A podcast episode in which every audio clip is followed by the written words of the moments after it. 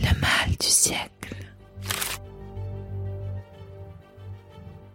En fait, aujourd'hui, on demande, en tout cas moi c'est comme ça, on a, on a l'impression qu'on doit être bon partout, on doit être un bon amant. Un bon amant ça veut dire attentif, à l'écoute, il faut savoir parler, mais il faut savoir se taire. Mais il faut savoir montrer ses émotions, mais pas trop parce qu'il faut laisser de la place à l'autre.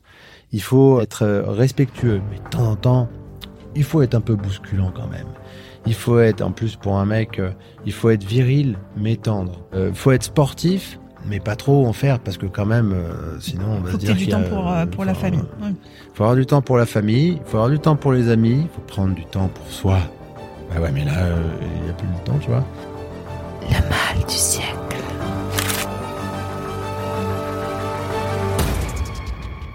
L'homme est-il conditionné dès l'enfance à ce qu'il va devenir? Soit parfait, soit fort. Toutes ces injonctions qu'il entend depuis qu'il est petit. Est-ce que l'on peut assimiler ces injonctions à une forme d'hypnose, de suggestion? À l'âge adulte, l'homme est-il préparé à être un bon père? Qu'est-ce que finalement être un bon père?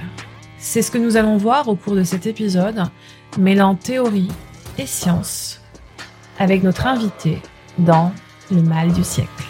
Merci à vous pour votre écoute de cet épisode du Mal du siècle. N'hésitez pas à mettre un like et un commentaire. À très vite. Le mal. Bonjour Jonathan, Bonjour. tu vas bien? Oui, ça va très bien. Bon, Et toi? Bah, très bien, merci. Je suis ravie de te recevoir sur ce podcast du Mal du siècle. Génial. Rien que le titre, j'adore. Rien que le titre t'adore Bon, super. Je t'ai fait écouter en plus le jingle. Donc, je sais que c'est quelque chose qui va te plaire et qui va parler justement à beaucoup de personnes. Euh, avec toi, on va avoir une approche euh, euh, très particulière. Tu fais partie de mes, collections capsules où on va pouvoir justement aborder ce sujet avec un angle qui est totalement différent. Alors, tu as fait des études de STAPS, d'abord à Paris 5, puis en licence EM à, à Grenoble. Tu as choisi au début d'être éducateur sportif. Tu avais toujours un intérêt sur le mental. C'est quelque chose qui t'attirait déjà euh, dès ton plus jeune âge. Tu pensais devenir professeur de PS. Tu as bifurqué sur la montagne voulant devenir guide. Tu as eu quelques accidents qui ont fait que tu t'es dirigé vers tes premiers amours. Le mental et puis l'hypnose. D'ailleurs, ta tante pratiquait l'hypnose à l'hôpital. Elle faisait quoi ta tante? Elle était... Elle était euh, anesthésiste à, à l'hôpital de Montpellier. tu t'es formé chez nos amis anglo-saxons, euh, précurseur entre l'hypnose et le sport. Tu avais envie justement de faire ce parallèle entre l'hypnose et le sport. En 2011, tu te lances en France, euh, alors que ça existait déjà depuis les années 70 aux USA. Depuis 2012, tu es coach mental dans de nombreux sports, natation, squash, tennis, ski, athlétisme et tout en haut niveau. Euh, Tu interviens en cabinet aussi en hypnose d'accompagnement et auprès euh, de plusieurs sportifs. Mhm. Et tu as publié en 2018 Auto-hypnose et performance sportive qui s'est déjà vendu à plus de 15 000 exemplaires. Parallèlement, tu proposes en tant que tu, te, tu es directeur euh, de l'Institut de la préparation mentale, IPM Sport. Oui. Tu interviens autour de fédérations, de clubs, mais aussi dans l'accompagnement des personnes atteintes de cancer. Euh, tu es aussi l'auteur euh, de l'incontournable de l'auto-hypnose publié en 2022. Mhm. Et tu es aussi directeur à l'Arche. Alors, je suis pas directeur de l'Arche, mais Ouais. j'interviens à l'Arche et je fais partie de l'équipe pédagogique depuis 2012. L'Arche qui est, euh, qui est un incontournable aussi en hypnose aujourd'hui.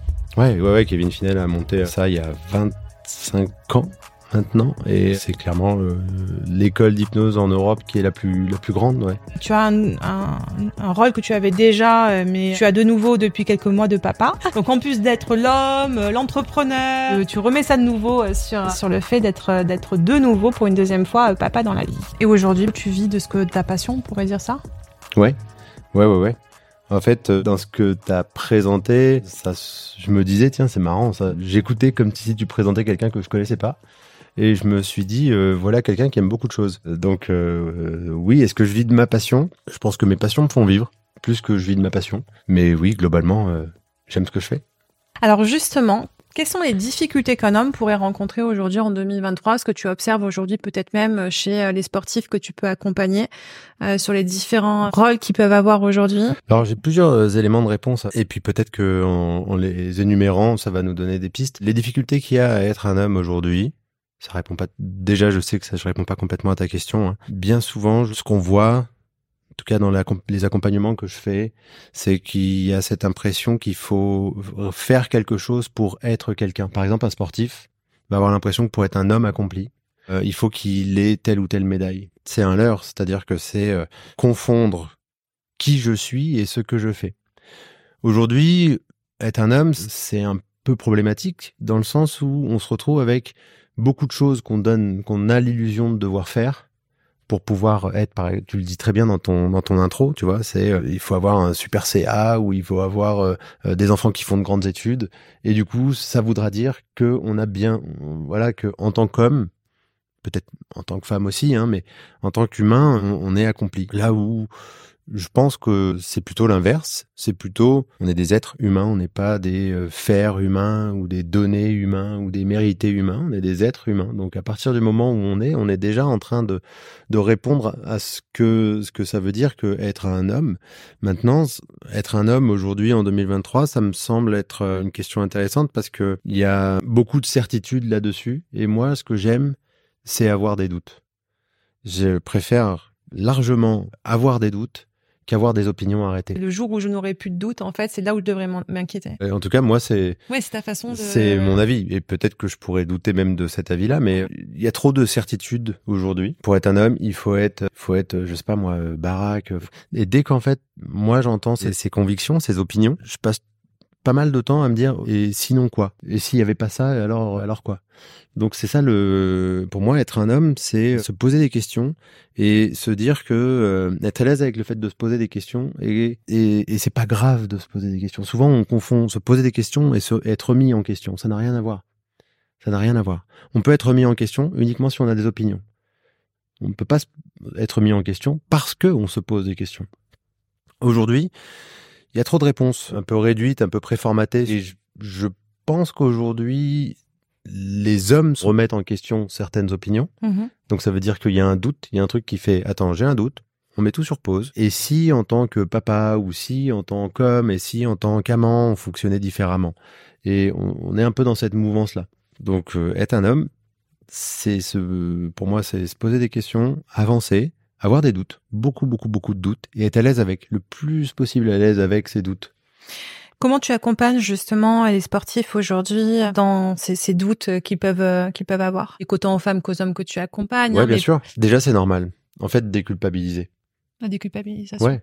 Énormément de déculpabilisation. Mhm. À l'école, on nous apprend qu'il faut pas avoir de doute. On est là, on, on est face à un problème et on doit trouver une solution. On peut pas euh, être face à un problème et faire euh, écrire thèse, antithèse, synthèse, puis dans la synthèse écrire. Mais maintenant, j'ai un petit doute par rapport à tout ce que j'ai écrit. Pourtant, je trouverais que ça serait génial de faire ça. Donc déjà, être à l'aise avec les doutes. En fait, le doute, la seule réponse qui peut avoir en face, c'est l'action. Un, homme aurait du mal à, à vivre ses émotions. Et il a des doutes sur est-ce que je dois les vivre, est-ce que je dois pas les vivre. Ben, le mieux, le mieux à faire, en fait, finalement, c'est d'agir. C'est laisse-les sortir, puis vois comment, vois comment ça se passe. Mais tu vois, genre, les laisser sortir, c'est ce que je préconise aussi, mais on leur a pas, alors, si on focus sur les hommes, mais ça pourrait s'appliquer aussi aux femmes, mais surtout sur les hommes, par exemple, tu vois, je mets deux enfants euh, qui pleurent, naturellement, un, garçon, un petit garçon et une petite fille, naturellement, je vais aller vers la petite fille. Parce que c'est instinctif, on considère que euh, l'homme sera plus fort finalement, l'homme soit fort. Il faut que je sois fort dès le début et dès l'enfance.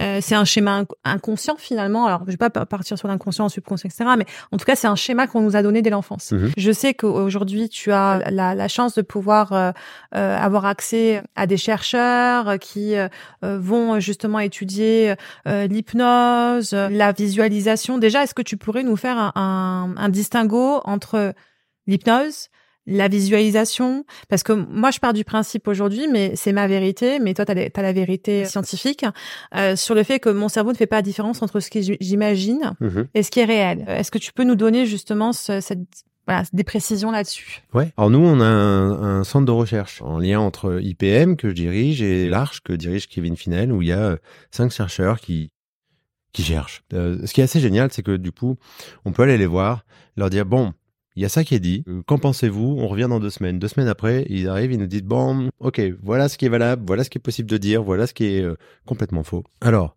concernant le, le distinguo entre la visualisation, l'hypnose et puis l'imagerie mentale, par exemple, en fait, la visualisation va allumer les aires visuelles. C'est vraiment aussi simple que ça. Là où en cerveau. fait, ouais, Mhm. Alors que l'imagerie, euh, l'imagerie mentale, en fait, si on enlève le mot imagerie, mais qu'on parle plutôt de représentation mentale, là, on pourra tout à fait euh, s'intéresser aux odeurs et on verra la zone qui gère la mémoire olfactive, par exemple, s'allumer également. Donc, on sera plus uniquement dans de la visualisation, juste avec les aires cérébrales visuelles, mais plutôt avec euh, un, ensemble. Maintenant, si je rajoute de la motricité, si quelqu'un est en train de se voir faire quelque chose, se voir courir, nager, et ainsi de suite, eh ben, on va activer aussi les aires motrices.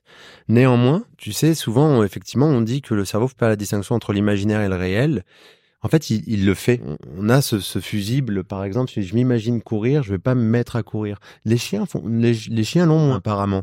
Tu sais, quand un chien, quand il rêve, euh, qui rêve qu'il court, et ben, il, il court, même s'il est allongé, comme ça. Il y a pas, il y a personne qui court réellement. Il y a ce fusible qui fait, c'est un rêve, tu vois. Ou c'est de l'imagination. Alors, sûr. ce qui, fait- ce qui veut dire que si là, par exemple, j'imaginais que euh, il y a un dinosaure qui rentre dans cette pièce, je vais pouvoir l'imaginer. Peut-être que si je l'imagine vraiment fort, un peu, euh, un peu effrayant et tout, je vais avoir euh, euh, mon taux de cortisol qui va monter, donc l'hormone du stress. Et mais en même temps, il y a quand même une partie de moi qui va dire non. C'est pour ça qu'on peut rester au cinéma, en fait. Sinon, vraiment, si l'imaginaire et la réalité se confondaient, il y a personne qui resterait dans une salle de cinéma dans un film comme Jurassic Park, par exemple. Donc, on a quand même ce que certains appellent l'ego observer qui dit c'est pas vrai, là il n'y a pas un requin, mais je peux quand même l'imaginer. Ou il n'y a pas une une, une, euh, une araignée dans la main. Mais par contre, la première réaction, celle qui nous fait croire que le cerveau fait pas la distinction entre imaginaire et réalité, c'est parce qu'en fait, entre les deux, il y a une réaction émotionnelle. Et après dire, ouais, il y a vient la réaction un peu logique. C'est ça. Par exemple, moi, le, le- ce, que, ce que je montre par rapport à ça, euh, je sais pas si toi, tu as peur des araignées. Ouais, oui. J'ai vu la respiration je l'ai monter vu comme en ça. fait. En fait, j'ai vu l'araignée. J'ai euh, fait, bon, attends. Un, tu as la réaction émotionnelle. C'est ça. D'abord, et puis après, il y a, y quand même une partie de ton cerveau qui fait, là, il n'y a pas. Tu vois. Maintenant, si je pousse le truc un peu plus loin et que je te dis, tu vois, dans cette main que tu m'as vu fermer, en fait, moi, je me balade toujours avec une petite araignée. En plus de ça, on parlait tout à l'heure de la jungle et tout en Équateur. Et en fait, je l'ai ramenée d'Équateur. Elle s'appelle Inès. Je l'ai appelée comme ça. Et elle est dans ma main. Plein de pattes. Elle est, très velue, mais en même temps, elle est très mignonne et tout. Et que je l'approche et que je te dis, tiens, je, peux ouvrir la main, comme ça, je te, la montre. Il y a de grandes chances pour que toi, tu fasses. Il y a rien, je le sais, je le vois depuis tout à l'heure. Mais il y a quand même une zone, une zone d'inconfort émotionnel. Mais là, tu m'as fait des suggestions. Alors, c'est pas que des suggestions. En fait, alors là, c'est un autre débat. Qu'est-ce qui n'est pas suggestion? Tous les mots qu'on utilise sont des suggestions. Mais il y aura pas de suggestion plus forte que celle que toi, tu peux te faire. Par exemple, si toi, tu te dis, il y a une araignée, et s'il ouvre la main, elle me saute au visage, tu vas avoir une réaction émotionnelle. Puis, mais avant ça, et juste, enfin, je veux dire, juste après, il va y avoir une, une autre partie de ton cerveau, plutôt, euh, plutôt branché cortex, néocortex, qui va Mhm. dire, c'est pas possible que le mec vienne s'enregistrer un podcast, tu vois, avec une araignée qui s'appelle Inès. C'est mon cortex préfrontal à ce moment-là qui est en capacité de rationaliser ce qui est en train de se passer. Oui. Et qui, qui te dit non mais je sais ce qui se passe. Sauf pour les personnes qui ont des phobies ou alors des peurs. La mécanique de la phobie, c'est que la zone émotionnelle de l'amygdale va tellement s'enflammer, tellement euh, stimuler, que du coup, le, cortex préfrontal et son action euh, analytique vont pas avoir, euh, vont pas pouvoir tamponner. Donc, euh, donc la mécanique qui est là, c'est juste, il y a toujours le préfrontal qui fonctionne, qui dit, qui est capable de dire, non mais je sais que dans cet ascenseur ou, qu'une petite araignée va rien me faire. Donc il y aura quand même ce discours, ce discours-là. L'hypnose aujourd'hui est un terme qui mérite d'être défini. Il va y avoir l'hypnose en dentisterie, l'hypnose en anesthésie, l'hypnose pour les sportifs, l'hypnose pour euh, euh, l'auto-hypnose. Donc c'est en soi, c'est déjà une discipline. Et plein de personnes étudient la discipline sans pour autant faire de l'hypnose. D'autres, lorsqu'ils parlent d'hypnose, vont parler de l'état d'hypnose. Et l'état d'hypnose, donc euh, effectivement l'état modifié de conscience, qui rentre dans la grande catégorie des états modifiés de conscience, mais comme la pleine conscience, comme la méditation, comme le rebirth, comme euh, les respirations holotropiques, enfin, breathwork, comme le breathwork par exemple. Effectivement, tout cela crée des états modifiés de conscience. Un état par nature, ça se modifie. Donc état modifié, ça veut rien dire. Je veux dire mon état, je me lève le matin, je suis dans un état, naturellement il va se modifier, je prends un café, il s'est remodifié, donc état modifié, c'est l'équivalent de monter en haut. quoi. État modifié de la conscience. La conscience aujourd'hui, on cherche ce que c'est, euh, moins on trouve. En tout cas, plus on se rend compte ça. de tout ce que ça n'était pas. Ouais. Puisqu'aujourd'hui, il y a des personnes qui sont en, en, en état de mort clinique et qui, euh, parce qu'ils sont en train d'être réanimés, reviennent euh, au bout de quelques minutes et sont capables de raconter euh, ce qui s'est passé euh, en leur absence. Ouais. Donc on voit bien que la conscience, finalement, elle est peut-être même pas dans le cerveau, puisque le cerveau donnait plus aucune impulse. Mhm. Donc ça soulève plein de questions. Autrement dit, état modifié, ça veut rien dire, et conscience, on ne sait pas de quoi on parle. Donc tous ces états, en gros, on- si on devait les, un peu les formuler, c'est des états dans lesquels on commence à questionner notre subjectivité, en, notre réalité, pardon, en nous appuyant sur notre subjectivité. Si par exemple, pendant quelques instants, je ferme les yeux, ou je garde les yeux ouverts même, mais que je m'imagine plus avec toi, mais que je m'imagine sur une plage et que, euh, et que j'imagine le bruit des vagues, naturellement, je vais me retrouver à avoir, à être en train de modifier mon état. Je vais plus être dans le même état que quand je suis en train de parler avec toi. Exact. Donc, en soi, il y a déjà un état modifié de conscience. De là à dire que c'est de l'hypnose, il y a qu'un pas. Mais auquel cas, on pourrait dire que tout état modifié de conscience est hypnose et on rentrerait dans une bataille de techniques où les méditants diraient, bah non, ça c'est de la méditation. Puis les autres, bah non, ça c'est, je pense que c'est dans tous les cas, c'est toutes des états, des états modifiés. Certains vont par contre pouvoir être créés ou de façon euh, Auto, en fait. euh, auto, autonome ou d'autres de façon Ouais. hétéro, hétéro-hypnose, accompagnée. Et là, va arriver l'autre dominante de l'hypnose, c'est l'aspect technique de l'hypnose. L'hypnose est une technique et on peut être très bon techniquement pour faire de l'hypnose. Par exemple, les avocats, les acteurs sont de d'excellents techniciens hypnotiques dans le sens où ils arrivent à utiliser des techniques linguistiques, voilà, qui nous permettent d'avoir un cheminement de pensée, de les suivre, de rendre logique certaines choses qui peuvent ne pas l'être au début. Mais ce sont même de bien meilleurs hypnotiseurs que bien des hypnotiseurs. Ils utilisent des techniques d'hypnose sans pour autant créer l'état. Les parents sont de très bons hypnotiseurs. Par exemple, la technique du double lien, qui est la technique du choix illusoire. quoi. Est-ce que tu veux te brosser les dents tout de suite ou d'abord aller mettre ton pyjama? Est-ce que c'est de l'hypnose? Non. Est-ce que c'est une technique d'hypnose? Oui. Est-ce que, est-ce que la personne, euh, l'enfant, a vraiment le choix? Non. Mais c'est la même chose, euh, les vendeurs. hein. Est-ce qu'on signe le contrat tout de suite ou est-ce qu'on prend un petit café avant? C'est la même chose. C'est une technique, en fait, de manipulation qui a pour but de faire faire quelque chose à la personne à laquelle, pas, pas qu'elle, forcément qu'elle veut pas, mais à laquelle elle n'avait pas pensé avant. Oui, et tu lui fais une suggestion euh, là qui est d'une certaine façon imposée, mais sans en lui laissant croire qu'elle a le choix. Ouais, en fait, la suggestion est pas forcément imposée, mais en tout cas, tu as fait ce qu'on appelle du feeding, c'est-à-dire que tu as planté une graine. C'est-à-dire que tu as une suggestion, c'est, euh, dit Bernheim, donc Bernheim qui était euh, un des élèves de Freud et puis ensuite collaborateur de Freud, et c'est c'est lui qui a créé le mot psychothérapie, Mhm. qui pratiquait l'hypnose. Euh, Quand Freud lui aussi pratiquait l'hypnose, puis après Freud a créé la psychanalyse, c'est Bernheim qui euh, créait le mot psychothérapie et qui pratiquait l'hypnose et qui disait euh, une suggestion, c'est une idée qui se transforme en acte. Donc si par exemple, je te dis, est-ce que tu veux te lever Et puis que tu te lèves, c'est une suggestion. Bon, on passe notre temps à faire ça. Si ma belle-mère me dit, il fait pas un peu froid et que je me lève et que je vais fermer la fenêtre, elle m'a fait une suggestion. Et donc, à quel moment on peut parler d'hypnose? En fait, à partir du moment où cette suggestion a pour vocation de modifier l'état de conscience. Et là, on croise les deux, définitions.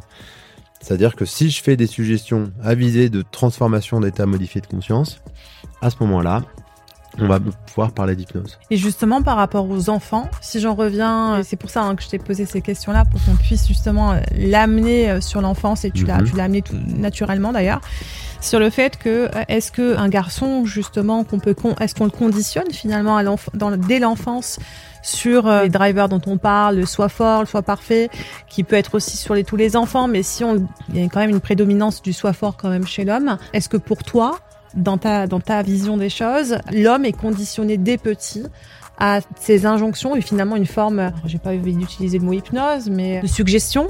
Euh, Oui. qui ferait que grandit à partir de toutes ces suggestions qui sont euh, alors héritées on va le dire euh, du euh, de la période patriarcale qui est, qui, est, qui est encore assez présente mais qui était très présente à une époque et tu fais partie de cette génération et moi aussi où nos parents étaient complètement euh, imprégnés là-dedans qu'est-ce que tu en penses Alors, par rapport à ta vision des choses et avec ta perception technique de, de l'hypnose aussi? Aujourd'hui, on sait qu'il y a des stades dans le développement de l'enfant.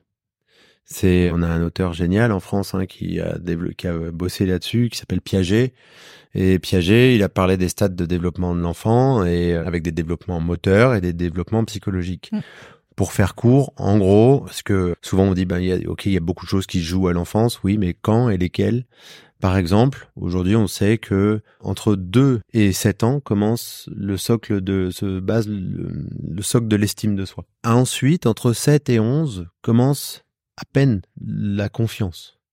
Donc par exemple, quand on la, distinction entre les deux est très importante. Je prends quelques instants pour en parler parce que bien des personnes disent qu'ils ont des problèmes d'estime d'eux alors qu'en fait ils ont des problèmes de confiance et d'autres bien des personnes aussi euh, euh, disent qu'ils ont des problèmes de confiance en eux alors que c'est plutôt de l'estime. La distinction entre les deux, c'est la confiance, c'est ce que je sais que je suis capable de faire parce que je l'ai déjà fait plusieurs fois. L'estime, c'est ce que je ce que je sais que je suis. La valeur fait. que je me donne. La valeur que je me donne, mais aussi la valeur qui s'est construite parce que c'est celle qu'on m'a donnée. Un enfant de deux ans qui euh, parle à peine, euh, commence ses premiers mots, on va, ça va être, bien sûr qu'il se dit pas je m'estime moi, mais c'est tiens je suis estimé par les autres donc je donc j'ai de la valeur. C'est en- il est dit, alors après, je le pense aussi, c'est qu'un enfant euh, ne fait pas le distinguo entre mes parents sont capaci ont capacité de ne pas m'aimer. Et donc finalement, si je ne fais pas ce qu'ils me disent, du coup, ils ne vont pas m'aimer. Mais si je fais ce qu'ils me disent, alors je vais être aimé Ouais, ça ça arrive un peu et plus tard. validé. Ouais. Ça, c'est plutôt à quel âge? C'est plutôt vers 5 ans ça. D'accord. Ce truc de d'être parfait. Et de Et en plus de ça, ça, ça a été un peu quand même, euh, ça a été un peu étudié et ça dépend de la place dans la, flat, dans la fratrie, Fratrie. par exemple. Ouais. C'est-à-dire que euh, à un moment donné, le, le petit dernier il fait bon, en fait, tout cela, ils ont dû faire des bêtises, ils sont quand même aimés. Moi, je suis le dernier, je fais ce que je veux, on m'aimera quand même. Tu vois Ouais. C'est un truc d'aîné, ça, ce que tu m'as décrit. Oui, oui, je vois. Au début, l'estime, ça va être ça, ça va être de se dire, bah tiens, je suis estimé, donc mon estime va grandir. Et après, ça va être dans les premiers déplacements, bah tiens, je lâche le canapé pour marcher tout seul. Évidemment que l'enfant, il se dit pas, j'ai confiance, je peux marcher. Pas du tout. Il s'estime être capable d'aller de là à là. Et puis, s'il tombe, de se relever puis de recommencer. Donc ça, c'est l'estime. Le- L'estime, c'est le mât du drapeau. C'est pas le truc qu'on regarde, en fait. Quand on regarde un drapeau euh, qui flotte euh, dans le vent, il y a personne qui regarde le mât. Les gens regardent le drapeau. Mais pourtant, sans le mât, le drapeau il tient pas. Donc ça ça c'est le mât. Si le mât il est solide, pas de problème. Et après vient le drapeau, plus tard la confiance. Et la confiance, ça c'est euh, Albert Bandura qui a beaucoup développé là-dessus. C'est le plus grand psychologue sur la confiance qu'on ait à l'heure actuelle. Et euh, euh, ben la confiance, elle se base sur quatre principes. C'est le nombre de répétitions. Donc euh, je peux pas avoir confiance dans quelque chose que je n'ai jamais fait. Ça c'est peine perdue. Se dire euh, jamais parler en public puis je veux avoir confiance. Non, c'est mort. C'est mort. Tu peux t'estimer être capable de ne pas mourir euh, si tu vas parler en public. Ça, c'est déjà pas mal. Tu peux être t'estimer être capable de t'en remettre si ça, ça se passe pas bien correctement. Mais par contre, avoir confiance d'un truc que t'as jamais fait, ça a pas de bon sens. Psychologiquement, c'est pas possible. Donc, il faut avoir un certain nombre de répétitions pour pouvoir avoir confiance. Et tant mieux, parce que sinon, ça nous donnerait des pilotes, par exemple, qui prendraient les manettes dans un avion en disant, j'ai jamais piloté, mais j'ai confiance. Je Eh ben, ça. Quelqu'un qui a confiance avant d'avoir fait, c'est souvent un danger, c'est mal, mal vu. Il faut du nombre de répétitions, il faut des encouragements de personnes à qui on, donne du crédit, donc il faut avoir été encouragé par les bonnes personnes, et il faut avoir cible, ça veut dire qu'il faut avoir été en mesure de cibler les bonnes personnes de qui on attend ces encouragements-là. Donc aujourd'hui, par exemple, ça, ça soulève une autre question pour développer la confiance, hein, c'est que avec les réseaux sociaux, tout le monde peut donner son avis à tout point de vue. Donc si, euh, je sais pas moi, demain je réalise une baguette et que euh, une baguette de pain et que sur mes réseaux sociaux il y a plein de gens qui me disent c'est super, continue et tout et tout, ben je ne- n'aurai pas la même confiance en moi que si c'est Thierry Marx qui d'un seul coup me dit Jonathan, continue la baguette de pain, super, parce que pas le même niveau de- d'expertise de la part de la personne qui va me donner le feedback. Aujourd'hui, ça devient un peu plus compliqué de savoir où sont les personnes à qui je donne du crédit. En Oui. fait, puisque tout le monde peut donner son point de vue. Mm, mm, c'est vrai. Il faut arriver à faire, bah attends, c'est pas parce que tout le monde donne son point de vue que tous les points de vue doivent me toucher, parce que sinon ma confiance, elle va être, le drapeau va être en permanence euh, chahuté, des fois en berne, des fois monté, des fois valdingué. Ouais, mais ça, c'est ce qui est de plus en plus problématique, notamment pour euh, les hommes à qui on demande d'une certaine façon une réussite. euh, alors, pas que les hommes, hein, je, je, toujours je, je nuancerai là-dessus, mais particulièrement malgré tout sur le fait qu'il y a cet héritage de l'homme qui doit euh, réussir. Il y a encore ce poids peut-être inconscient sur le fait que parce que je suis un homme, il faut que je réussisse et que si je ne réussis pas, ben je ne vaux rien en fait. Ben, il faut la médaille, sinon je suis personne. Si je réussis, je suis quelqu'un. Si j'y arrive pas, je suis personne. Ça revient à dire euh, qu'on qu'on- on a encore besoin de réaliser quelque chose pour pouvoir être quelqu'un. Alors qu'en fait, on est quelqu'un à partir du moment où on prend notre premier, euh, notre première respiration le jour de notre jour de notre naissance.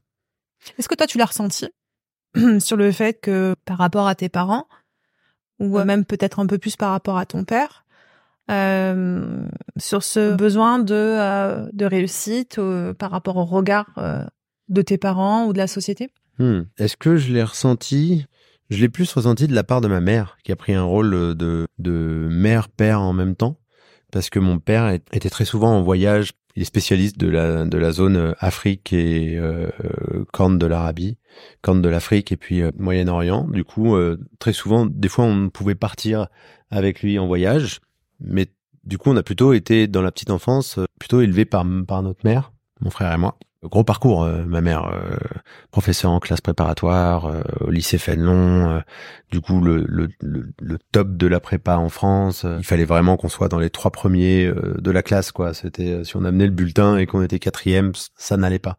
En tout cas, ça n'allait pas pour moi parce que mon frère a assez vite compris qu'il pouvait être dernier de la classe et qu'il aurait quand même des cadeaux à Noël. Lui, c'était combien dans la fratrie? C'est le deux, on est deux. D'accord. Donc, euh, Toi, t'étais le premier. donc c'est le deuxième. Moi, je suis l'aîné. D'accord. Mon père m'a appris un truc assez génial. Euh, Il m'a appris à être libre et il m'a appris que partir voulait pas dire quitter. Donc ça, c'était assez, euh, c'était assez génial puisque j'avais un papa moi qui partait pendant huit mois et puis qui revenait euh, et puis, puis il nous aimait toujours pareil. Puis nous, on pouvait l'aimer aussi toujours pareil. Et par rapport à ta maman, ce que tu m'as dit juste avant euh, sur le fait qu'il fallait que je ramène une bonne note, parce ah que oui, si il fallait tu ramener ramenais- des bonnes notes. Ouais. Parce que si tu ramènes pas une bonne note, alors euh, qu'est-ce que tu ressentais? T'avais peur de quoi? Ah, mais j'avais honte. C'était la honte. Et la honte, elle ne peut fonctionner que parce qu'il y a regard de, de l'autre. Est-ce que quand tu y repenses, là, tu émotionnellement, tu ressens un petit truc ou, ou pas du tout? Non, parce que depuis, je suis devenu hypnotiseur. Et du coup, euh, comment dire, j'ai travaillé dessus, ou en tout cas, euh, j'ai bien compris que j'allais pas rentrer dans les attentes. Euh, mais tu vois, finalement, qu'est-ce que je fais? Je suis prof. Un peu comme ma mère encore. Euh, je suis prof de prépa mentale, prof d'hypnose, tu vois. Je, finalement, je suis pas si éloigné. Dans mon parcours, ça, on n'a pas eu, nous, ce genre d'injonction. En tout cas, il a fallu s'en libérer, c'est sûr. hein. Mais pour revenir à ta question de tout à l'heure, qui était comment ça se passe, ben, si au moment où on a, euh, tu vois, ce socle d'estime qui se construit et qu'on entend des phrases genre bah c'est bien que tu réussi ce pulse mais c'est ton niveau tu devrais euh, tu vois sous-entendu tu pourrais faire un peu plus Ou alors, euh, t'as eu com- quelle note et combien ont eu les autres? Ouais. Ouais. ou alors euh, t'as eu une bonne note ouais mais te la raconte pas trop ouais ça c'était possible ça aussi Ok. Et alors, comment tu l'as, comment tu l'as ressenti? Est-ce que tu as senti finalement que dans ta vie, ça t'a conditionné? Plus avec le recul et l'expérience que tu as aujourd'hui, de dire, ben, ouais, ça m'a conditionné peut-être à prendre des fois des bonnes décisions. C'était aidant, hein, comme beaucoup de croyances. Mais à un moment donné, ça a été limitant et, je l'ai senti que euh, le, c'était dur pour moi. Ah. La barre a été euh, un peu trop haut à certains moi moments. ça a plus été la barre un peu haute c'est-à-dire qu'en fait moi il a fallu que je, je travaille beaucoup C'est marrant, là, si je te, je te regarde là physiquement, quand tu as commencé à répondre, tu t'as croisé les, bras direct. ouais Non, mais, Mais en pas fait, en mode euh, refus, hein, c'était plus en mode ah, allez, faut que je sois solide là pour en parler. C'est pas pour être solide parce que j'ai un peu les mains, les mains. Mais par contre, moi, je suis pas doué. Je suis pas quelqu'un de doué. Tout a toujours été euh, dû à beaucoup de travail. Je, suis bosseur. Une, phrase que j'aime beaucoup, euh, je pense que je la donne et elle parle à pas mal de monde. Mais euh, le premier à qui elle parle, c'est moi. C'est qu'il y a que dans le dictionnaire que le talent arrive avant le travail. Et ben moi, j'avais zéro talent. Donc, j'ai bossé. Et j'ai bossé beau- beaucoup. Parce que si je bossais pas, j'étais pas dans les trois premiers. Et puis, j'étais pas premier de la classe. Je crois que j'ai dû être premier de la classe peut-être une fois. Par contre, j'étais dans le top 3. Et après, euh, il a fallu que je bosse, que je bosse, que je bosse, que je bosse, que je bosse Pourquoi t'avais fallu que tu bosses? Pour euh, bah, pour avoir le bac, euh, pour euh, et ensuite en STAPS, j'ai été major de promo euh, un, deux, trois, trois ans, je, je ça, pense. ça te permettait quoi finalement d'être premier, de faire partie du top 3 Et ben en fait, je pense que c'était une espèce de à, à l'époque, c'était déjà devenu un automatisme. OK, ben il faut que je sois euh, Il faut. il faut que je sois il faut que je sois bon sinon en- entre on peut pas être à une autre place que un, deux ou trois. Mais ça dans le sport et notamment moi à l'époque, je pratiquais le rugby avant l'escalade parce que c'est euh, j'ai eu une jonction en fait, j'étais rugbyman et je, je me suis déjà pété l'épaule une première fois et après je suis passé sur l'escalade.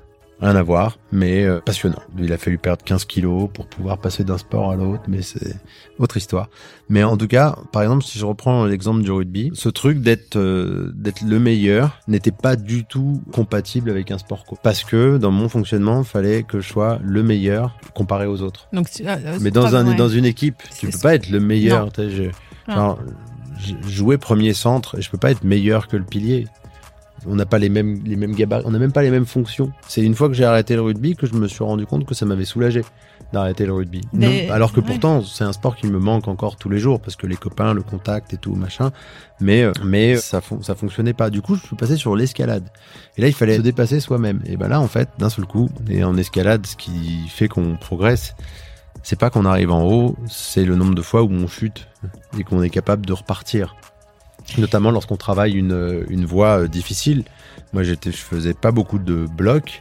Je faisais plutôt de l'escalade de difficulté, enfin, et, et plutôt un falaisiste à la base. Je parle de ça d'un temps où euh, il n'y avait pas les salles de. Que les moins de 20 ans ne peuvent pas À connaître. peu, près, à peu près, ouais. Parce que nous, les salles d'escalade, euh, c'était il y a 20 ans. Moi, ça fait 20 ans que je grimpe. On allait avec nos cordes, on dormait dans la voiture, on dormait au pied des falaises, où les grimpeurs étaient encore euh, de- des hippies. Et du coup, ben, moi, je- j'étais plutôt un falaisiste, donc j'essayais des voies dures.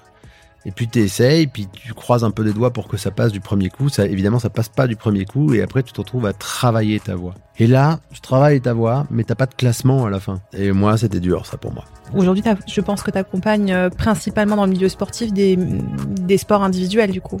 Un- plus, de, plus, de, plus de sports individuels que collectifs. Oui, mais parce que c'est eux qui ont le plus de De difficultés. pas euh, de difficultés, mais ils sont plus en mesure de se dire tiens, mais il faut que je bosse sur moi en fait. Hein. Ouais. Je peux pas bosser sur euh, sur sur, les autres, donc je, je bosse sur moi pour progresser moi dans la perf. Maintenant, j'interviens quand même euh, auprès Oui. de certains athlètes en en sport co aussi, mais c'est plutôt du ponctuel. Parce que dans ce que tu me dis, finalement, il y avait quand même cette euh, quelque chose qui a été ancré en toi et qui vient pas de nulle part. Je dois faire partie des trois premiers. Mhm. Euh, la valeur finalement que je m'apporte est sine qua non à mon niveau dans le classement, Mm. qui a été conditionné potentiellement par rapport à la croyance. Je serai euh, reconnue, euh, pas peut-être, hein, tu me dis si je me trompe, par rapport à l'éducation que tu as pu avoir et notamment avec ta mère, Mhm. qui avait un niveau d'exigence assez élevé, parce qu'elle a eu, elle elle-même de son côté, hein, donc Ouais, il n'y a ouais, même ouais. pas de sujet là-dessus, sur son éducation elle-même et aussi son rôle de mère, à dire je suis une bonne mère euh, si euh, du coup mes enfants réussissent, hein. ça peut être ça, quelque chose aussi derrière, ça arrive souvent. Et finalement, ben, c'est le conditionnement que tu as eu ton enfance qui a fait que ce que tu as dit, c'est très dur hein, envers toi-même, c'est euh, j'avais pas de talent. Alors que tu avais un talent euh, finalement inné, c'est celui euh, du dépassement. Et que finalement, quand t'en parles, bon, il y avait ce côté, il y a ce côté d'insatisfaction. Mm. Euh, c'est jamais suffisant. Est-ce que tu penses que c'est propre au fait que, par rapport au, au fait que tu devais, t'as dit je dois être fort, c'est des injonctions que t'as reçues dès l'enfance et finalement qui ont, t'ont conditionné en tant qu'homme sur le fait que je vaux, ma valeur est équivalente à mon niveau de classement ou comment tu le verrais?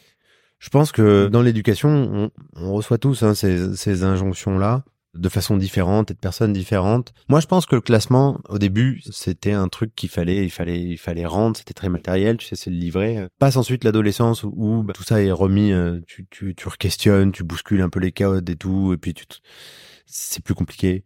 Mais ça veut pas dire que t'as pas admis à la règle qui t'avait été donnée.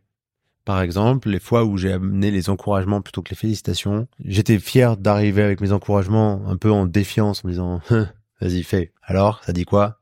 Hmm, Un peu challengeant, tu vois. Mais en fait, en vrai, j'aurais bien aimé avoir les, les félicitations. Mais pourquoi t'aurais bien aimé les avoir? Mais parce qu'en fait, je pense que j'aurais plus été en, en train de correspondre à ce qui était attendu de moi. Ce qui est paradoxal, parce que autant à ce moment-là, on me demandait plus, euh, au moment des félicitations, tu vois, du lycée, euh, on me demandait plus d'avoir les félicitations pour être bon. Mais c'était moi, je m'étais suffisamment pris la règle À rapport de répétition, un Euh, peu comme par les répétition, sportifs, hein, c'est ça, hein, la que je m'étais moi-même auto-conditionné à croire que c'était ça qui allait faire mon bonheur. Et est-ce qu'aujourd'hui, à l'âge que tu as aujourd'hui, on ne dira pas l'âge. Est-ce que tu es dur? Est-ce que tu des fois tu t'estimes dur envers toi-même? Est-ce que tu fais partie des personnes qui peuvent avoir un niveau d'exigence élevé envers eux-mêmes et peut-être même des fois aussi envers les autres? Et que te satisfaire euh, peut devenir euh, compliqué. Je, je mets personne dans les cases, mais Ouais. c'est ce qui, est- c'est ce qui, c'est une voie en tout cas vers laquelle ça peut aller de se dire, ben c'est jamais suffisant. Alors aujourd'hui, pour être tout à fait sincère, je pense que je m'en fous. Ouais. Et comment t'en es arrivé là? J'en suis arrivé là parce que j'ai développé une oisiveté par rapport à moi-même, mon monumentale. Mhm. Ouais. C'est-à-dire que je suis bon, je suis pas bon, c'est pas grave. Mais surtout par rapport à quoi on est bon, quoi. Ouais. En fait, aujourd'hui, on est, si on essaye encore d'être, de fonctionner sur les drivers de la petite enfance, on continue d'être des petits enfants dans des corps d'adultes. Moi, j'ai décidé d'être un adulte dans un corps, dans un corps d'adulte. Là, tu fais le parallèle avec l'analyse transactionnelle aussi. Oui, par exemple. Moi, j'aime beaucoup l'enfant libre, hein, tu vois, de l'analyse transactionnelle. En tout cas, j'essaie, si je devais avoir une affection particulière, ce serait plutôt pour lui. Moi, je suis l'enfant rebelle. Mais mais faut se dire qu'en fait dans le présupposé puisque tu parles d'analyse transactionnelle, c'est d'être plutôt en fait euh, l'adulte étant capable de pouvoir passer de manière consciente et avec discernement euh, dans, les enfant. différentes postures. Bien sûr. En fait, aujourd'hui, on demande, en tout cas moi c'est comme ça, je, on a, on a l'impression qu'on doit être bon partout, on doit être un bon amant. Un bon amant, ça veut dire attentif, à l'écoute. Il faut savoir parler, mais il faut savoir se taire. Mais il faut savoir montrer ses émotions, mais pas trop parce qu'il faut laisser de la place à l'autre. Il faut être euh, respectueux, mais de temps en temps, il faut être un peu bousculant quand même. Il faut être, en plus pour un mec, euh, il faut être viril, mais tendre. Il faut être de temps en temps Harrison Ford, mais Orlando Bloom. Et puis ensuite, euh, faut être sportif, mais pas trop en faire parce que quand même, euh, sinon on va Faut se que dire du qu'il y a, temps pour, euh, pour la famille. Ouais. faut avoir du temps pour la famille, il faut avoir du temps pour les amis, il faut prendre du temps pour soi. Bah ouais, mais là, euh, il n'y a plus le temps, tu vois. Du coup, si on réfléchit à toute cette multiplicité de facettes-là, qui est qui est issue d'une problématique, c'est que tu sais, dans les dans les thérapies des états du moi, et thérapie, donc qui a été un élève, un des élèves de de Beck qui a créé l'analyse transactionnelle, qui a qui a qui a créé ça, la, thérapie des états du moi. Ouais. Du coup, il y a le moi, il y a le moi euh, réel, il y a le moi euh, contraint. Mhm. Donc le moi réel, c'est Jonathan. Le moi contraint, c'est ben Jonathan qui a un, un planning et qui a des enfants et qui a, euh, je sais pas moi, euh, qui a peut-être euh, mal à la cheville ou ça c'est le moi contraint. Et il y a le moi idéal, moi qui court un marathon puis le lendemain qui est pas de courbature puis qui signe des gros contrats et qui et qui gagne bien sa vie et qui ça c'est le moi idéal. Et aujourd'hui on est passé dans un, on a, on a confondu le moi idéal qui doit être une espèce de fantasme à l'idéal du moi qui est une espèce de fantasme sociétal, partagé. Qu'est-ce que va penser la société de moi? C'est le, c'est le poids du regard social Mm. qu'on s'impose tous. Mais c'est euh, jusqu'à notre podcast, j'avais plutôt tendance à penser que c'était encore pire pour les pour les femmes. Moi, une bonne partie de- des gens avec lesquels je travaille sont plutôt des femmes. Alors que moi, ce sont des hommes. Faisons rencontrer nos, Les personnes nos, nos clients. On pourrait animer un stage pour les hommes et pour les femmes. C'est ça. Parce que c'est vrai que les femmes, il faut être une bonne bosseuse, il faut être. euh, Une bonne maman, faut- c'est pas facile. T'as as fini ton postpartum, faut que tu retournes au travail, faut que tu chaud. sois impeccable. Mais par contre, quand tu rentres à la maison, faut que, Faut que tu fasses à manger, Et puis ensuite, euh, il faut que comme ça. il faut que t'aimes ton mec et que et que t'aies envie qu'il te touche. Mais mais en même temps, faut que toi tu te respectes. C'est c'est pas facile d'être une femme et je le dis tous les jours. Même physiologiquement, on a des contraintes que les hommes n'ont pas. C'est encore Bien autre sûr. chose. Mais ça veut pas dire pour autant que les hommes n'ont pas non plus des problèmes. C'est-à-dire que pour être une femme, je suis tout à fait consciente que euh, on a plein de soucis et que des fois je me dis, oh, j'aurais aimé être née dans le corps d'un homme, ne serait-ce que pour la partie physiologique des fois de me dire euh, Mmh, les mmh. hormones, euh, la ménopause ou des choses comme ça qui font que c'est difficile d'être une femme. Mais ça n'empêche que les hommes, il y a quand même un poids qui est mal connu de la société ou du moins qui a été complètement euh, étouffé de par la surmédiatisation de la femme, notamment ces dernières années par rapport à l'émancipation de la femme Mhm. euh, qui était nécessaire et c'est c'est même pas un sujet. Mais par contre, ça a été quand même au détriment euh, de l'homme et finalement que l'homme il a le droit aussi de pas être bien. Donc justement, tu allais venir là-dessus sur euh, ton ton regard sur ça? Il y a une bonne partie des malheurs de l'homme qui fait euh, qui existe parce qu'il n'est pas capable de s'en affranchir et il n'est pas capable d'en parler à la femme ou en tout cas euh, de, de, de l'assumer. Si je reviens tout à l'heure sur ma réponse où je te disais moi aujourd'hui moi je pense que je m'en fous, c'est que moi ça va le fait l'idée d'être médiocre. J'ai pas de problème avec être un humain moyen Aujourd'hui, aujourd'hui. parce que en- il y a encore quelques années, euh, c'était pas le cas. je veux pas être un humain super. Je veux être un humain moyen longtemps. Moyen, c'est la moyenne. Ça veut dire qu'il y a des trucs que je réussis très bien, il y a des trucs que je réussis pas du tout. Et T'es en paix avec ça. plus j'avance, plus je sais précisément où je suis pas bon. Et je vais pas m'inventer à pas être, à être bon. Mais t'as qu'à apprendre. Non. Est-ce qu'être un bon papa, c'est c'est compliqué? Est-ce que c'est que finalement parmi tous les rôles que tu as aujourd'hui, quel est le rôle que tu penses euh, le plus complexe? Alors, ils sont tous difficiles, mais est-ce qu'il y en a un en particulier où tu dis ouais, là je pêche et c'est vrai que des fois j'ai besoin d'aide. Premier enfant, j'essaie d'être un bon papa. Un bon. Mais Finalement, c'est quoi Le meilleur des papas. Le meilleur. Et par exemple, t'as plein, plein de convictions. Que des jouets en bois. Que de la, que de la nourriture bio. Puis après, tu te confrontes à la vie, quoi. Et, et du coup, toutes tes certitudes volent en éclats. Là, deuxième enfant, je suis beaucoup plus tolérant envers moi-même. Tu vois, avec moins, moins d'idées reçues. T'as moins peur du regard social? Alors, j'allais te dire oui. En fait, non. Mais parce que si on parle de ça, tu vois, en tant que papa, euh, je suis papa d'un petit garçon et, et je suis aussi papa d'une petite fille. Et du coup, ça change. En tout cas, je, je vois chez moi, en tout cas, je vois chez les autres plutôt, euh, qui me disent Ah bah maintenant, t'as une petite fille, c'est la fille à papa, et papa, il va être gaga de sa petite fille. Et, et- et du coup, j'entends déjà ça. Mais qu'est-ce que ça présuppose? Moi, j'ai déjà un petit mec. Et mon petit mec, il entend ça papa il va être gaga de sa petite fille. Et moi je reprends tout le monde en disant papa est déjà gaga de son petit gars. hein. Moi mon mec, c'est l'homme de ma vie, hein. clairement. Donc euh, Je sens que c'est important, vraiment, hein, physiologiquement, là, je l'ai senti. ah ouais. Ouais, ouais, non, mais c'est- ça, tu- c'est quelque chose d'hyper important. hein. J'ai senti énergétiquement, là, quand tu l'as dit, que c'était. Ah ouais, Vraiment ouais, quelque moi, chose de mon- puissant. L'homme de ma vie. J'ai un homme dans ma vie, j'ai une chance inouïe, c'est mon gars. Et ben, j'ai pas envie que lui, il entende ton papa va être fan de ta petite sœur. tu vois. Non, non, non, non, mais moi je suis fan des deux là. C'est là où je te dis, effectivement, il y a des injonctions et des fois elles viennent, elles vont pas Venir de toi. venir de moi, Elles elles vont vont peut-être venir venir de- de la société. Ou de l'environnement Ouais. ton cercle proche, quoi. cercle proche. À moi après de contrebalancer ça. Et donc moi mon job, effectivement sur le job le plus difficile, être un bon père, j'y arriverai jamais. Déjà être un père, ça va être bien. Avec ce que moi je veux dire par là.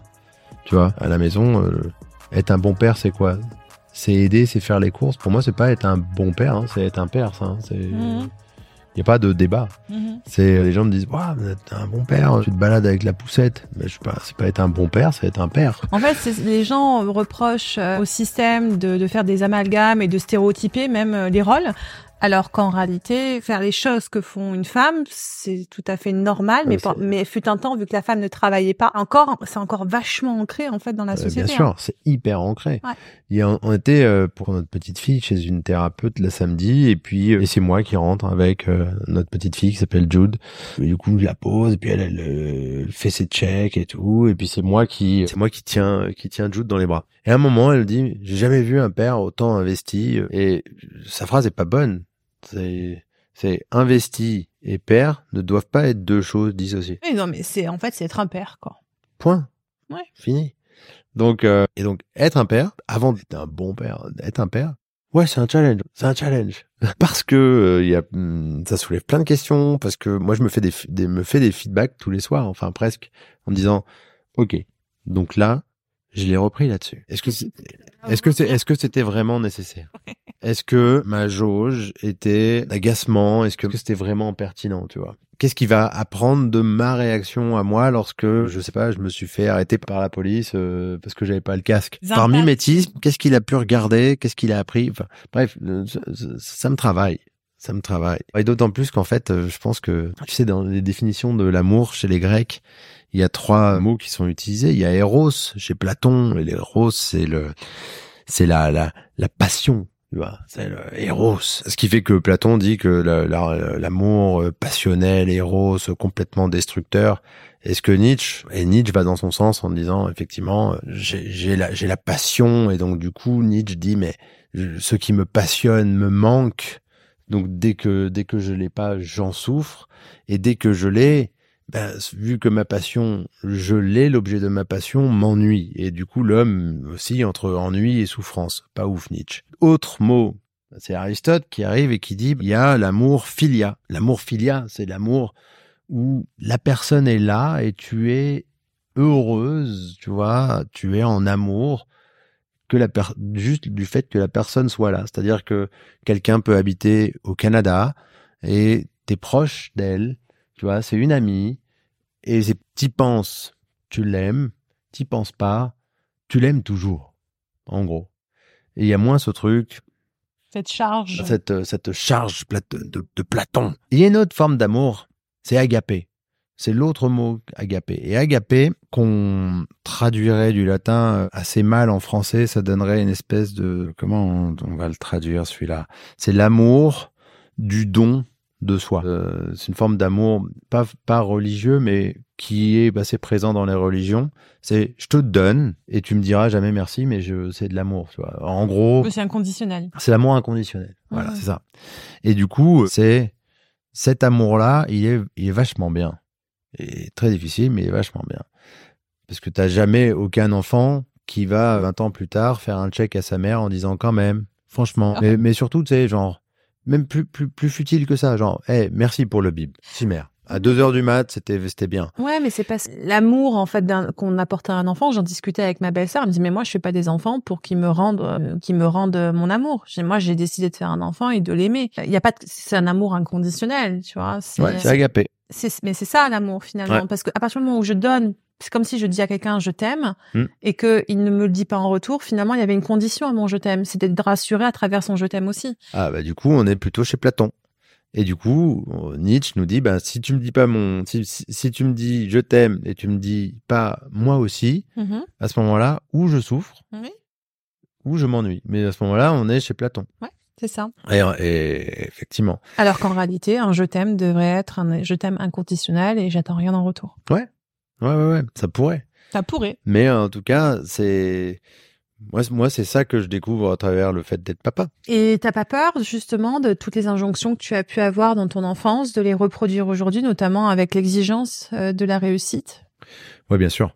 Moi, euh, moi, Parce que t'as travaillé sur toi, donc aujourd'hui t'es en capacité de le voir. Ouais, mais là on est à Paris, il y a des monuments qui sont là depuis euh, très longtemps et on continue de faire des ravalements de façade, donc le travail il est jamais fini. Tout à ça, on est d'accord. Moi, j'ai plein de peurs.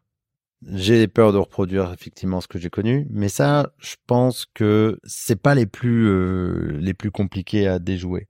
Non, moi, la peur principale, c'est que comme j'étudie le mental, le cerveau, la construction, le développement, euh, le développement du des, des biais psychologiques, euh, je connais quelques trucs. Heureusement que j'en connais pas plus d'ailleurs. Ça me rend encore plus alerte. Comme quoi?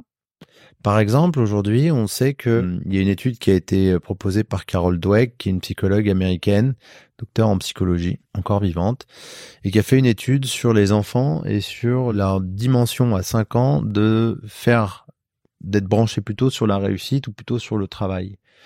On a pris des enfants et on leur a fait faire un puzzle. Tu leur donnes un, un, un puzzle et puis ils le réussissent. Et tu demandes à certains enfants, voulez-vous refaire le même? Que vous venez de réussir ou voulez-vous en faire un plus difficile? Certains vont dire, moi je veux faire plus difficile. Et d'autres vont dire, non, je refais le même parce que je l'ai réussi.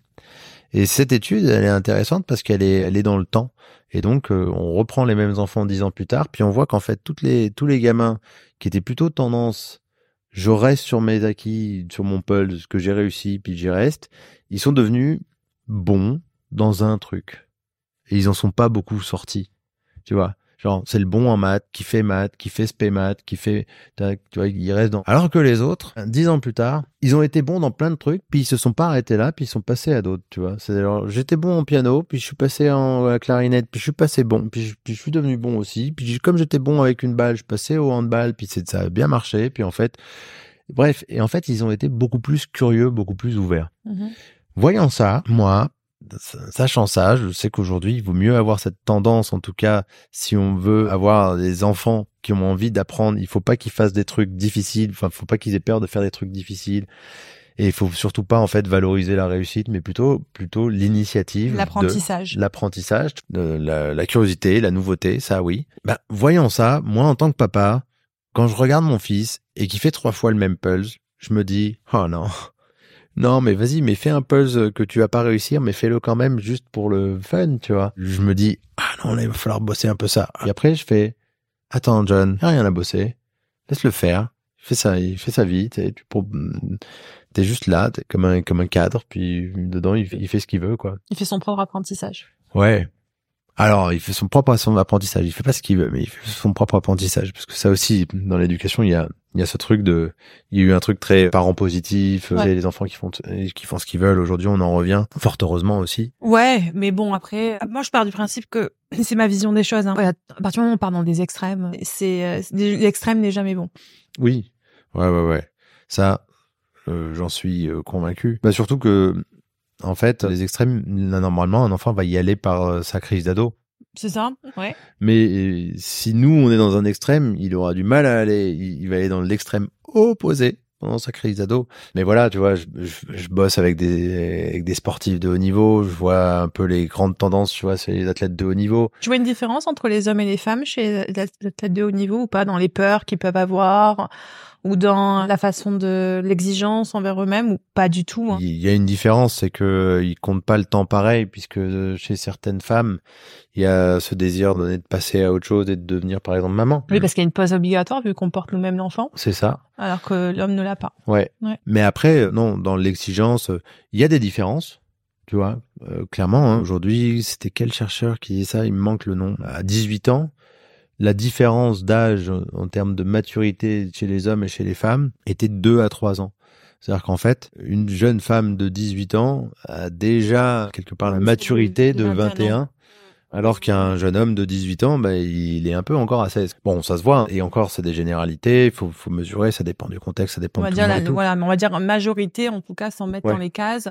On peut on peut se retrouver. Majorité, euh, tu retrouves, euh, il y en a qui sont encore en mode PlayStation et tout, alors qu'il y a des athlètes euh, qui euh, féminines qui sont sur, ben moi je vais faire ça, je vais faire ça, à côté je fais kiné, puis ensuite dans 10 ans j'ai fait ça, puis euh, tac j'ai acheté un appart, euh, oui j'ai pris la médaille, mais à côté je suis, euh, dans 10 ans je suis kiné, puis je suis maman quoi. Il y a un plan, euh, quoi. Est-ce que tu as l'impression, dans ton rôle de père, dans ton rôle aussi de chef d'entreprise, tu arrives à te retrouver en tant qu'homme derrière tout ça? Est-ce que tu saurais dire aujourd'hui qui est Jonathan euh, Est-ce que euh, tu te poses la question à un moment donné? Oui, puis en plus, je pense qu'on se rend compte dans un moment où je me pose cette question-là un peu plus. Parce que deuxième enfant, peu de chance d'en avoir un troisième, tu vois, pas, pas du tout, du tout, du tout dans les projets. Ce que je fais n'est pas moi. C'est une toute petite partie de moi. Genre, je fais un post sur les réseaux demain. Les gens vont dire, peut- peut-être que la tendance, ça serait de dire, oh, ce qu'il est ou ce qu'il fait. Ce n'est qu'une toute petite partie, c'est rien, tu vois. C'est, c'est pas moi. Je, je- c'est le moi qui a posté, tu vois, un post sur le réseau. Quand t'es dans le, la, théo- la théorie départ euh, sur le ça c'est un- ça c'est Ouais, c'est- voilà. c'est un travail qu'on fait avec certaines Mais, personnes. mais au-delà de ça, c'est plus ma spiritualité perso, tu vois. Tu me coupes mes cheveux. Demain, j'ai plus de cheveux. Je- je- Jonathan, il existe encore. De, demain, je me coupe ce doigt, tu vois. Je, je- j'existe encore. C'est-à-dire que je, moi, je suis pas mon corps. Ok. Je suis pas mes actions. Je suis même pas ma pensée. C'est-à-dire qu'il y a souvent un des problèmes, c'est qu'on vient s'identifier à ce qu'on fait, ce qu'on est comme corps et ce qu'on pense.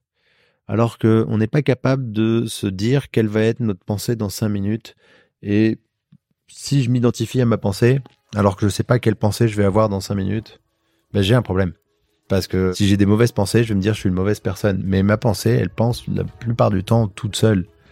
Alors, on- ça a été mesuré alors sur une étude qui est vraiment en fait pas bonne et que j'avais cité dans mon premier livre, puis je m'en excuse dans mon deuxième en disant les sources ont un peu évolué. Je sais, mais il y a cette étude du docteur Amen qui disait qu'il y a 80 000 pensées par jour et qu'en fait il y en a que 1000 qu'on choisit réellement, donc 79 000 pensées pensent par elles-mêmes. Ce qui est vrai par contre, c'est que 85% des pensées qu'on a eues hier, on les a aujourd'hui. Si par exemple je m'identifie à ma pensée, bien des personnes euh, se disent ben, il faut que j'ai des pensées positives pour être une bonne personne, ou en tout cas ça va m'aider à devenir une bonne personne. D'autres vont dire j'ai des pensées négatives, j'ai des pensées noires, je suis quelqu'un de défaitiste, j'aimerais être comme cette personne-là qui pense toujours positif. En fait, c'est s'identifier à la pensée. Quand on est en train de faire ça, on fait une erreur. Parce que notre pensée a tendance à penser par elle-même. on n'est pas maître de nos pensées déjà, parce qu'elles sont vachement influençables par ce qu'on voit, par notre entourage, comme on l'a évoqué au début de ce podcast, et aussi parce que notre pensée ressasse, elle tourne en boucle, et c'est difficile d'avoir des pensées complètement nouvelles. Et c'est aussi très difficile de savoir quelle pensée on va avoir dans 5 minutes ou dans une demi-heure ou dans deux jours. On sait pas. Ce que j'évoquais sur mon premier livre, c'est que je disais que voilà, il y avait 80 000 pensées par jour et que je citais le docteur Amen. Et en fait, cette étude-là est pas valable. C'était une étude qu'il avait sortie en 2012. C'est un gros raccourci, en fait. Aujourd'hui, on ne sait pas mesurer encore euh, efficacement le nombre de pensées qu'a un humain par jour. Oui, on donne ces stats là pour On donne donner, des stats. En euh, fait, il, il avait mesuré les impulsions électriques. Sauf que des fois, il y a certaines pensées qui, enfin, on peut pas toutes les mesurer. Donc, on aurait 80 000 pensées par jour, mais rien n'est affirmé là-dessus. en gros, on est en train de dire qu'il y en a beaucoup. Et que sur les beaucoup, on n'en contrôle aucune. Très peu, en tout cas. Et qu'on peut les conditionner par la répétition, par, euh, par, par, tu vois, les gens qui vont se lever le matin et qui vont dire affirmation positive dont on parle, tu sais, à dire euh, oui, euh, je suis bien, je suis heureux. Par la répétition, ça me permet déjà, en fait, c'est une genre de visualisation, moi que je fais, je fais pas, pas ces, je fais pas ces phrases Ouais, le matin, la, la méthode Coué, ouais. mais je fais une visualisation le matin et je me conditionne à me dire ma journée sera comme ça et, et bien évidemment qu'il y aura sûrement des choses qui vont faire que ça ne se passe pas comme je veux, mais j'ai conscience de ça et le fait de le conscientiser, ça me permet de l'accepter. J'aime beaucoup la deuxième partie de, de ce que tu fais parce que, par exemple, dans la méthode Coué, ce truc de je vais bien, tout va bien aller, je, je m'aime et tout, il manque la partie et, et, et si je m'aime pas, ça va quand même. Ouais. Parce qu'en fait, dans la pensée positive, aujourd'hui, euh, si on. Il y a une forme de culpabilisation qui peut se créer il y a derrière. une culpabilité. C'est-à-dire, pensée positive, je suis quelqu'un de bien, je suis quelqu'un de bien, je suis un bon papa, je suis un bon papa, naturellement, en fait, parce que cette pensée-là est basée par l'espoir, et que, comme nous dit Montaigne, l'espoir ne peut pas être euh, exister sans la crainte, Mhm. naturellement, quand je pense cette phrase-là, je suis un bon papa, elle est motivée en arrière-plan par la crainte. Mhm. Du coup, La peur. elle fait exister, je peux être un mauvais papa. Donc, les pensées positives, genre je suis le meilleur, je suis le meilleur, je suis le meilleur, derrière, dans le back-office de notre mental, ça fait, euh, je me dis ça parce que peut-être que je peux être le pire aussi. Donc, la pensée positive crée, euh, crée vraiment cette espèce de décalage hyper manichéen entre le bien et le mal, alors qu'en fait, euh, moi, ce que j'aime bien avoir, c'est une pensée plutôt complète. C'est, je suis quelqu'un de bien, puis des fois pas, puis ça va. Ma, ma journée, elle va être super bien, et puis si elle l'est pas, le soir, elle sera derrière moi. Une pensée qui est ni positive, ni négative, mais plutôt, Une pensée. plutôt, plutôt, plutôt, ce L'acceptation. que j'appelle une pensée large. quoi. Si tu voulais, si tu, as- tu- le jour où tu seras plus là, tu, tu aimerais qu'on dise quoi de toi? Rien. Qu'on se souvienne quoi? De quoi? De rien. De rien? De moi, Ouais. rien. Je suis pas intéressé avec le fait que, on- tu sais, la mémoire. Le truc de, ah, on se rappelle de lui euh, pour tel, parce qu'il a fait telle chose, ou qu'est-ce qui était drôle, ou qu'est-ce qui était... euh. Moi, mon job, c'est d'essayer de traverser la vie en faisant le moins de malheur possible. Euh, ça aussi, c'est Montaigne qui dit, tu sais, euh, une vie heureuse ou une vie réussie. Aujourd'hui, puisqu'il y a plein de questions sur la réussite de la vie, qu'est-ce que c'est? Montaigne, il t'aurait bâclé ça en deux secondes, euh, parce qu'il dit, mais une vie réussie n'est pas... La seule façon de réussir sa vie, c'est de la traverser. Et, de- et en étant dans le plus possible dans le bonheur. Et lorsqu'on... Et Montaigne, alors c'est difficile à lire Montaigne, hein, c'est vieux français et tout, donc euh, faut se le coltiner. C'est André Comte-Sponville, il a bien... Il a bien éclairci et remis au goût du jour Montaigne tout en le respectant euh, André Comte-Sponville. ouais. Et, et en fait, la, la vision du bonheur chez Montaigne, c'est l'absence de malheur. C'est-à-dire qu'aujourd'hui, le bonheur n'est pas, il faut pas confondre le bonheur et la béatitude. C'est le bonheur, c'est l'absence de malheur. Il faut avoir été malheureux pour pouvoir savoir ce que c'est que le malheur et pour pouvoir juger aujourd'hui que comme je n'ai pas de malheur, alors je suis heureux. Donc, il faut essayer d'avoir le moins de malheur possible chez les autres et le moins de malheur possible chez soi pour pouvoir se dire quand finalement je vis le bonheur. Et puis que la vie elle sera réussie au moment où elle sera traversée et pas avant. Alors c'est pas très vendeur au niveau marketing, c'est-à-dire que moi-même si j'ai envie de réussir ma vie, ben j'ai pas besoin, j'ai pas besoin d'un truc dans cinq ans, d'une grosse baraque ou un truc comme ça. D'ailleurs la plupart des gens, les athlètes, hein, quand ils réussissent, ils ont l'impression qu'ils vont réussir leur vie s'ils obtiennent la médaille d'or. Généralement ils font une dépression derrière. Ben oui, parce qu'en fait, leur objectif a été atteint et derrière, je fais quoi? Ouais, mais surtout parce qu'ils ont confondu deux choses. Mhm.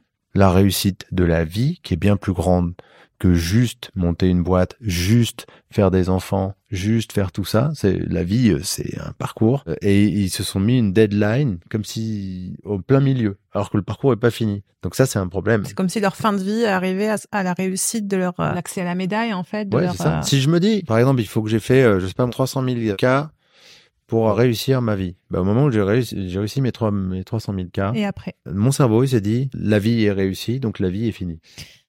Donc, C'est- donc c'est la mort. C'est ce qu'on nous conditionne aussi petit, ta génération et la mienne, euh, sur le fait que nos parents nous ont nous ont transmis le fait que réussir dans la vie, c'était avoir une famille et bien gagner sa vie. Ah oui. Et il y a le chien et la voiture. Le chien et la voiture, comme dans les pubs. Merci les médias. Et tu te retrouves finalement à super bien gagner ta vie, en tout cas pour toi, ce qui était super bien, avoir ta vie de famille et finalement pas être heureux et tu sais pas pourquoi parce que ben, on t'a dit que c'était ça et j'ai atteint, ça y est, l'objectif que je m'étais fixé. Donc il y a le côté challenge, le circuit de la récompense, Ouais. tu sais, euh, dopaminergique, de me dire ben ça y est, je l'atteins, je l'atteins, je l'atteins, je l'ai réussi. Et derrière, comme les clopes, tu sais, encore autre chose la clope. Mais le, le circuit de la récompense, je me dis ah j'ai réussi, ça y est, et après. Bien sûr. Mais parce qu'en fait, ça, ce n'est pas réussir. C'est être dans un moment de béatitude. C'est, je vis un moment de béatitude, mais ce n'est pas la réussite. Physiologiquement, euh, tu, tu, tu pourrais l'expliquer, euh, ce qui Ah se oui, passe bien sûr. La dopamine, c'est ce truc qui va nous donner cette sensation d'avoir, euh, d'être arrivé quelque part, mais c'est à court terme. La sérotonine est à long terme. Donc, euh, par exemple, euh, j'ai réussi, je prends mon shoot de dopamine, mais en fait, euh, 48 heures plus tard, il y a, plus rien. La joie euh, va plutôt se baser sur le plus long terme, et ça va être ça, ça va être la sérotonine. Autrement dit, par exemple, quand quelqu'un, je prends l'exemple des régimes. Euh, Quelqu'un commence un régime. S'il perd tout de suite, il va prendre un shoot de dopamine et puis après, généralement, il, va se dire, waouh, ça marche super, Donc ça va le motiver. ça va le motiver. Mais dès qu'il va commencer à arriver à un plateau, il aura plus son shoot de dopamine s'il s'est pas programmé, il s'est pas projeté sur euh, ce que ça allait lui apporter, juste que de perdre 5 kilos, mais ce que ça va lui apporter dans 6 mois, euh, dans un an, dans deux ans, dans trois ans, dans six ans, dans sa manière de vivre, dans sa manière de se comporter, dans sa manière de, de bouger, de, de prendre sur ses épaules ses petits-enfants, par exemple, et ainsi de suite. S'il n'y a pas, en gros, un câblage sérotoninaire, il lâchera l'affaire euh, très tôt, parce que son cerveau va faire le, Shutdown. le, il va shut down, ouais. Mais maintenant, le souci, c'est que on est quand même euh, très porté sur la dopamine, qui rend quand même addict. Hein, C'est-à-dire que les, les adeptes de la dopamine, on les retrouve dans les addictos. hein. Les sportifs de haut niveau. Les sportifs de haut niveau, c'est 35%. Le CIO a fait des études et euh, il y a 35% des athlètes qui ont des problèmes euh, d'add- d'addictologie et en fait grave. Et une fois qu'ils ont arrêté, on en retrouve encore 25% qui euh, qui ont des conduites addictives quoi. Donc pourquoi? C'est pour continuer à avoir cette euh, Ce shoot dopaminergique. dopaminergique. qui arrivent notamment, ah, on parle du sport et qui vont être à fond dans le sport, mais certains qui vont devoir, qui sont contraints d'arrêter le sport, du coup, vont essayer de rechercher euh, ce shoot dopaminergique après de différentes façons, Mhm. à travers d'autres addictions. Ça peut être le sexe, ça peut être euh, l'alcool, ça peut être la cigarette, ça peut être des drogues, ça peut être les jeux, ça peut être différentes choses. Ouais. Parce que euh, il y a une forme d'addiction aussi au sport. À partir du moment où on est dans l'extrême, en fait, on recherche en fait ce, ce shoot physiologique, quoi. Shoot physiologique, du plaisir immédiat. Mm, du plaisir immédiat. Et un like, euh, un like euh, fait ça.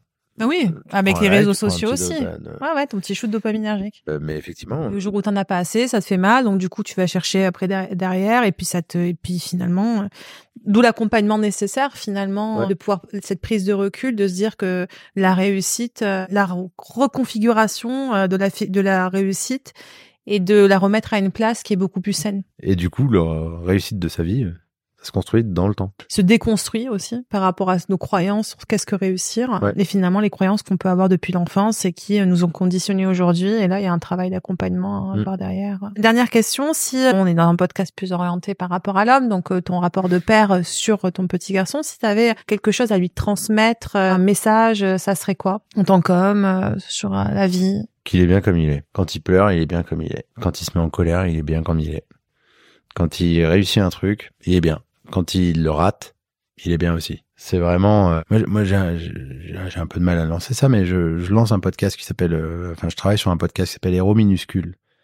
Et je pense qu'on est tous des héros minuscules. Et que mon petit homme, là, voilà, c'est un héros minuscule. Ça va. On n'a pas besoin d'être des, héros balèzes, mais il est bien comme il est. Ça va. Voilà. Et qu'il qu'il essaye un maximum de choses et qu'il fasse, euh, qu'il fasse son chemin à sa sauce. Mais voilà. Mais avant tout, qu'il est bien. Tu sais, en hypnose, on utilise une technique des fois qui s'appelle la régression. Oui, j'utilise aussi. J'ai fait un TEDx là-dessus euh, où j'en raconte une, mais globalement, les régressions en hypnose, c'est quand on va travailler directement au niveau de l'estime. Et c'est super technique et c'est super touchant et, et c'est très beau. Moi, ça fait euh, 15 ans que je fais ça. Du coup, euh, je sais pas, je- suis à des milliers et des milliers de séances De régression? De régression. Enfin, tu vois, c'est assez fréquent quand même que ça vienne, euh, ça vienne euh, être nécessaire de faire ça. Globalement, les gens reviennent sous hypnose dans leur passé. Alors, euh, ou parce qu'en redevenant plus jeunes eux-mêmes, ou alors c'est celui d'aujourd'hui qui va rencontrer celui d'avant. Globalement, les gens, ils se disent quoi? T'es bien comme t'es. Tout à chaque fois. Ah, mais je te confirme. En fait, tu sais, pour moi, il y a une scène de cinéma qui est absolument fabuleuse dans Will Hunting avec Robbie Williams, pour lequel j'ai un amour euh, absolu, où il dit à, à Matt Damon, c'est pas ta faute. C'est pas ta faute. C'est pas ta faute. Et il lui dit 42 fois. C'est pas ta faute. Et Matt Damon, dans son personnage de Will Hunting, explose, puis, puis pleure, puis euh, il faut attendre toute la fin du film pour que ça, ça arrive. Mais en fait, voilà, généralement, les gens sous hypnose, ils vont se dire, hey, c'est pas ta faute. Je t'aime comme ça t'es bien. Et, et puis c'est comme ça qu'il se répare. Du coup, si on peut éviter de se réparer plus tard en disant déjà c'est cool, et ben peut-être qu'on gagnerait du temps. Et moi, plus je suis inutile, mieux je me porte. J'adore quand les gens n'ont plus besoin de moi. Je rêve d'un monde où les gens n'ont plus jamais besoin de thérapie, de, de moi, parce qu'en fait, ça va. Plus je suis inutile et mieux je me porte. Ah ouais, ouais. Ouais, j'adore. Donc, euh, donc voilà, je lui dirais ça. C'est bien. Après, je sais qu'il y aura des gens qui vont lui dire, qui vont lui faire croire qu'il est pas assez bien, qu'il est pas machin et tout et tout. Parce qu'il y a plein de gens qui vont essayer de lui faire croire que C'est leur propre peur, ça. qu'il est pas à la hauteur, qu'il est pas machin, qu'il est... Mais si moi, mon job, c'est de lui faire rentrer dans la tête fort, fort, fort et dans le cœur, tu peux progresser quand même. Tu peux avoir envie de progresser dans certaines choses. Attention, faut pas dénaturer mon propos. C'est-à-dire que dire à quelqu'un qui est obèse, t'es bien comme t'es, c'était bien comme t'es en tant que personne, avec tes failles, avec tes... Mm. Maintenant, tu te plais pas, tu peux faire des choses, mais, mais en tant qu'humain, t'es vachement bien, tu vois. Tous les humains, vachement bien. Super. Merci. C'est top. Très intéressant. Ah, merci beaucoup. Hâte d'écouter ton futur podcast. hein. Ouais, ouais, ouais, si, si j'arrive à le lancer, ouais. Bon, t'inquiète, euh, je vais en présenter quelqu'un. Merci, euh, Jonathan, c'était super. Ben, merci beaucoup. À très vite. À très vite. Merci à vous pour votre écoute de cet épisode du mal du siècle. N'hésitez pas à mettre un like et un commentaire. À très vite. Le mal du siècle.